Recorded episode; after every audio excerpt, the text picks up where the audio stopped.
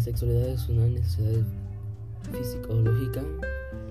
propia de todas las personas y que se manifiesta a lo largo de toda la vida, aunque obviamente en cada etapa se, se, vivían diferentes formas. Por esto, el diálogo abierto y franco en el campo de la sexualidad permitirá a los individuos conocer, reconocer y aceptar su propio sexo, desde el punto de vista físico, psíquico y social como asimismo conocer, reconocer y aceptar otras realidades de expresión de la sexualidad. La práctica de este diálogo favorece no solo la aceptación de la sexualidad como tal, sino también la posibilidad de, su ejercicio de forma racionalmente libre, en la que se responsabiliza y voluntad eh, represente autocontroles personales. De esta forma se contribuye y no solo a, favorecer la aceptación de la sexualidad como tal, sino también a desarrollar la capacidad de ejercerla, orientarla al servicio de la realización personal y sin perder identidad y consolidar en el futuro las relaciones de pareja en un contexto de amor, compromiso, respeto, fidelidad y dignidad que estas relaciones se manifiesten de, de complementariedad y no de antagonismo, explotación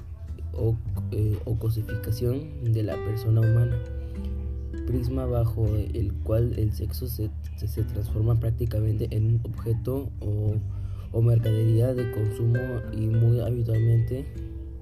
de carácter desechable, pudiendo llegarse así al ejercicio sexual con un carácter puramente eh, hedonístico en el que la sexualidad adquiere solo una expresión de eh, genitalismo puesto que desprovita y afectividad. Ella pierde su connotación humana no obstante lo expuesto normalmente se ha privilegiado de la educación del, del silencio o de la cultura del avestruz escabullendo en el enfrentamiento de los problemas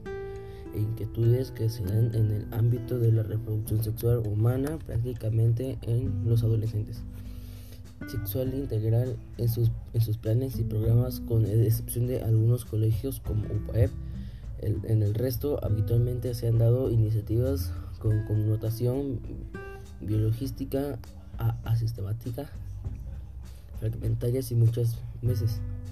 riesgosamente voluntaristas, es decir, implementada por personas sin formación amplia y sólida y en ciertos casos con ciertos problemas personales no resueltos en el ámbito de su propia sexualidad. Por lo tanto,